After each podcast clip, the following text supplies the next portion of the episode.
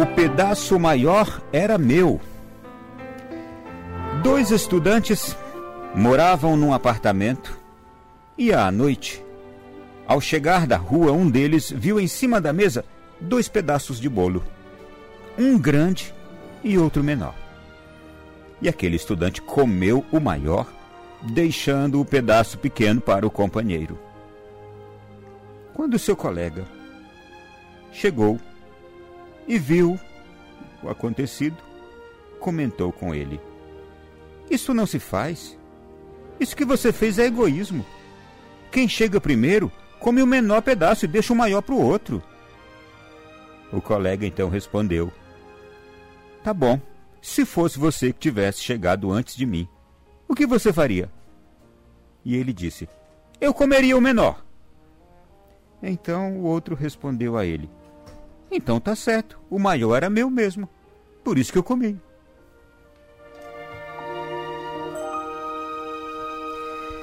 E o que podemos entender dessa atitude simples que pode acontecer nas nossas casas, com os nossos filhos?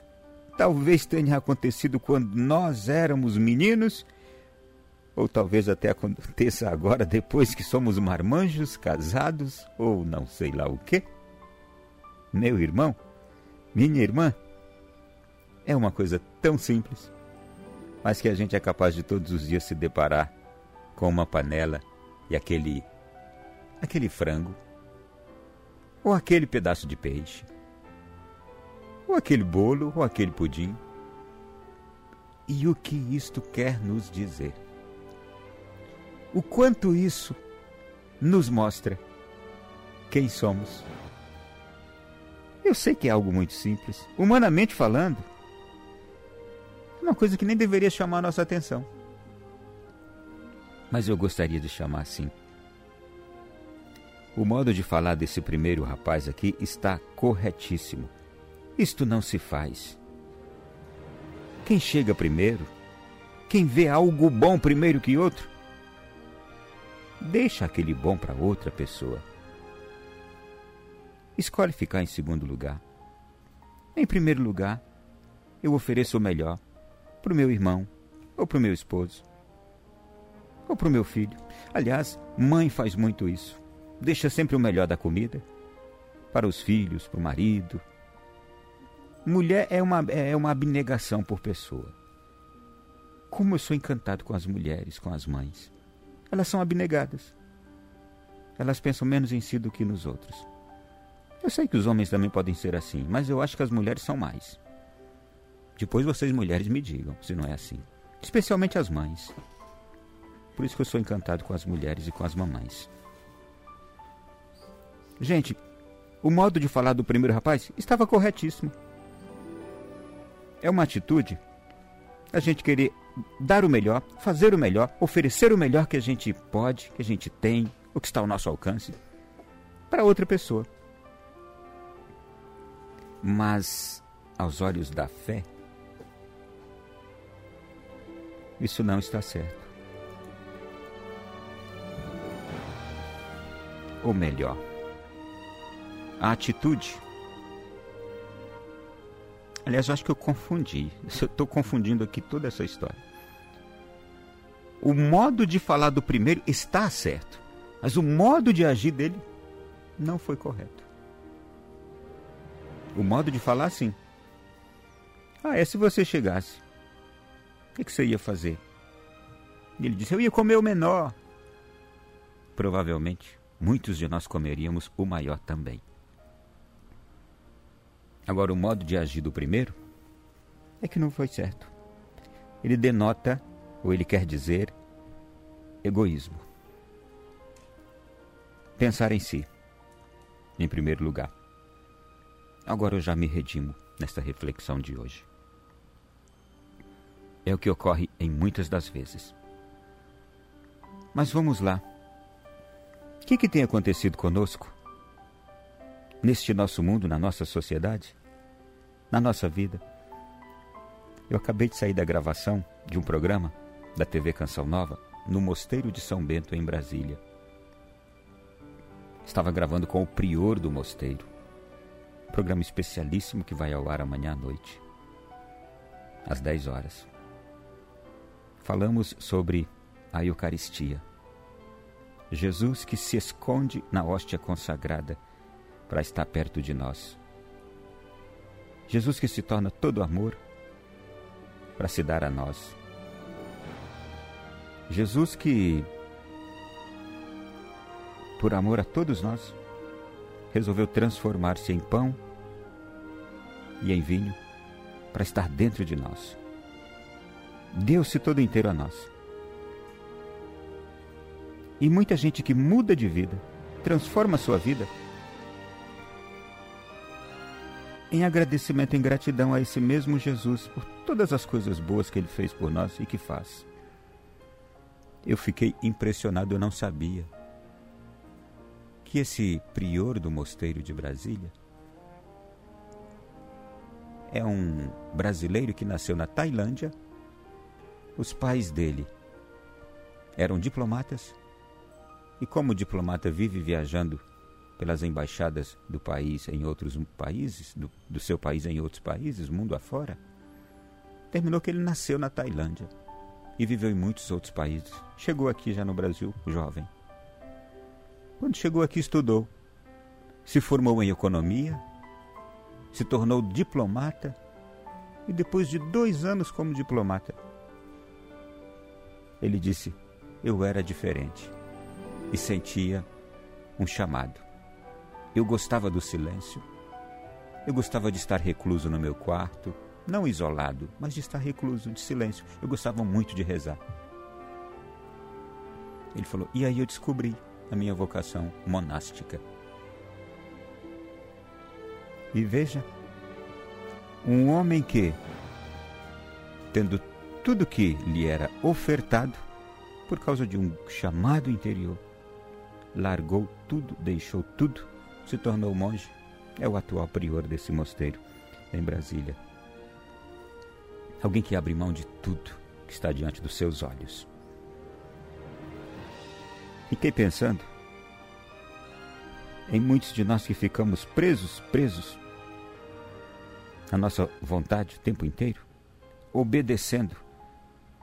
A gente parece que é dominado pela nossa vontade, pelo nosso desejo sempre. E aí lembrei daqueles dois bêbados, depois de passar uma noite na farra, Aí estavam passando na beira de um rio. E aí eles resolveram entrar num daqueles barcos ali e disse: Nós vamos, vamos andar de rio. Imagina, dois bêbados, de noite, amanhecendo já o dia. Eu vou mandar de rio. Aí os dois bêbados entram naquele barco. Aí um começa a remar de um lado, o outro começa a remar do outro. À medida que eles iam remando, eles iam até tanto suar, iam até ficando melhor da bebida. Mas estavam tão bêbados que o dia foi amanhecendo, amanhecendo, amanhecendo, daqui a pouco, quando eles olharam, tinham remado já horas. Quando eles olharam, o barco não tinha saído do lugar. O barco estava amarrado. E os dois remando. Eles não soltaram a âncora.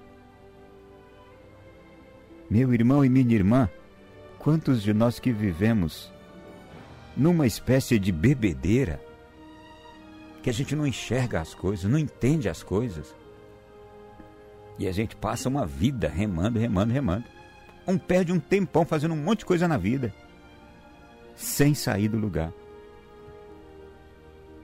Muitos de nós são assim. Não chegam a Deus ou não chegam a algum lugar porque estão presos. Em pequenas coisas, às vezes. Em pensar somente em si, em não conseguir abrir mão de alguma coisa. E quando eu falo abrir mão de alguma coisa, tomar uma decisão, abrir, abrir mão de erros, abrir mão de pecados, de vícios como a bebedeira, por exemplo. E a gente passa uma vida sem sair do lugar. Como é bonita a história de Santo Agostinho, que ele recém-convertido, Santo Agostinho tinha uma vida errada, muito errada. Era mulher, era bebedeira também. Vida de devassidão. Recém-convertido, ele passando por uma das ruas que ele frequentava muito, ainda na vida de erro, ele é avistado por uma bela mulher. Aquela bela mulher era uma das suas companheiras de vida errada. E aí ela começa a gritar quando vê ele passar de longe: Agostinho, Agostinho, Agostinho, olha para cá, homem, sou eu, sou eu, eu sou aquela. E aí Santo Agostinho, que já tinha conseguido se desgarrar do vício, da bebida, da vida errada, é, recém-convertido, mas já estava deixando muita coisa para trás. Quando ele escuta aquela mulher falar: Sou eu, sou aquela, você não lembra de mim? Aí ele, um homem realmente, sinceramente com vontade de Deus, ele respondeu para ela: Eu sei quem é você, mas eu não sou mais aquele. E ele continuou caminhando e deixou a mulher para trás. Em outra ocasião, ele novamente ia se juntar a ela e fazer aquilo que eram acostumados a fazer. Veja que beleza, a mulher que disse: Eu sou aquela, você não me conhece mais? E ele: Não, eu te conheço, mas eu não sou mais aquele.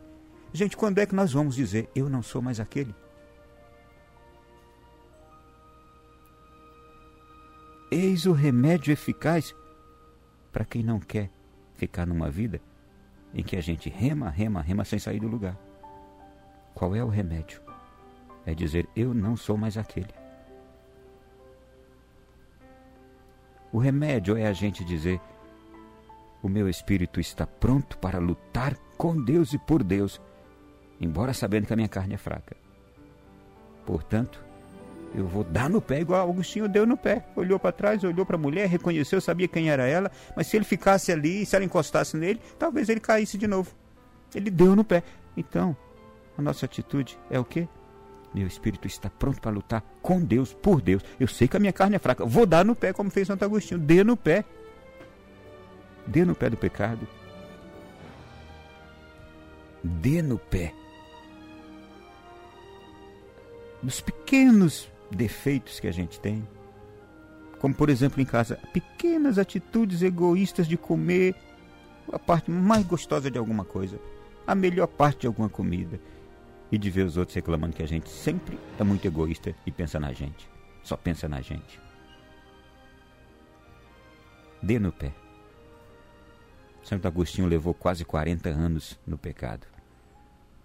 Orações e lágrimas a mãe dele derramou diante de Deus. Derramou orações, derramou lágrimas para que o filho se convertesse.